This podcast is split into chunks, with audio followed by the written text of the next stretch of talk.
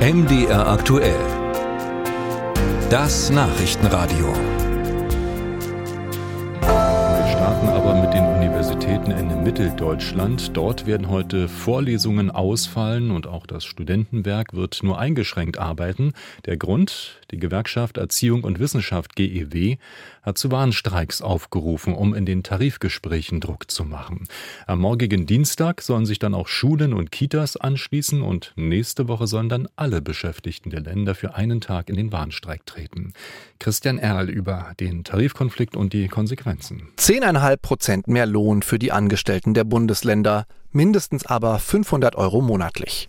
So lautet die gemeinsame Forderung der Gewerkschaft Erziehung und Wissenschaft GEW und anderer Gewerkschaften wie Verdi, GDP und IG Bau.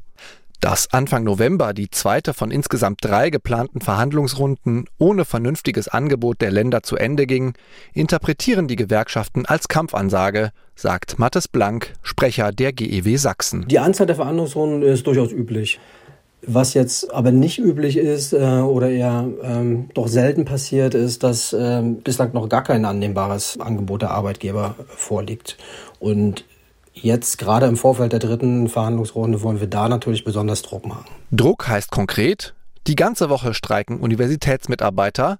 Am Dienstag hat die GEW zu Warnstreiks an öffentlichen Schulen in Zwickau in Chemnitz aufgerufen und in der kommenden Woche, am 28. November, sollen alle im Freistaat Sachsen Beschäftigten einen Tag die Arbeit niederlegen.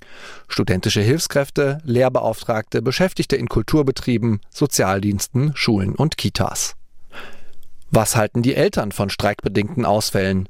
Sie müssen sich nun an zwei Tagen um ihre Kinder kümmern, in einer Zeit, in der Unterricht und Betreuung wegen Lehrermangel ohnehin häufiger ausfällt.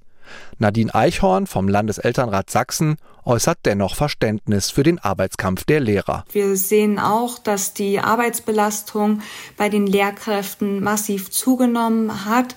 Äh, und wir sehen natürlich auch, dass die nicht verbeamteten Lehrer auch einen, wesentlichen Nachteil haben gegenüber ihren jüngeren Kollegen, die sich verbeamten lassen konnten. Genau diese Beamten sind aber einer der Knackpunkte, die den Tarifabschluss für die Länder als Arbeitgeber besonders teuer machen würden. Denn die ausgehandelte Lohnerhöhung würde nicht nur die nach Ländertarif bezahlten 1,2 Millionen Angestellten in Deutschland betreffen, sondern auch auf die Beamten übertragen werden. Deshalb bezeichnet Andreas Dressel, Finanzsenator von Hamburg und Verhandlungsführer der Tarifgemeinschaft der Länder, die Forderungen als unrealistisch auch angesichts der Haushaltslage. Also wir haben das alles mal addiert, äh, die 10,5 Prozent, 500 Euro mehr und die ganzen Nebenforderungen. Äh, da kommen wir auf 20,7 Milliarden Euro für die TDL-Länder. Das können wir nicht bezahlen, vor allem nicht mit Blick auf die sich jetzt dramatisch verschärfende Haushaltslage nach dem Urteil vom Mittwoch. Das heißt, äh, das ist zu viel und wir müssen am Verhandlungstisch weiter gucken, ob es Kompromisse gibt das ist unser Bestreben. Die nächste Gelegenheit, einen Kompromiss zu finden, haben die Tarifparteien bei der dritten Verhandlungsrunde am 7. und 8. Dezember in Potsdam.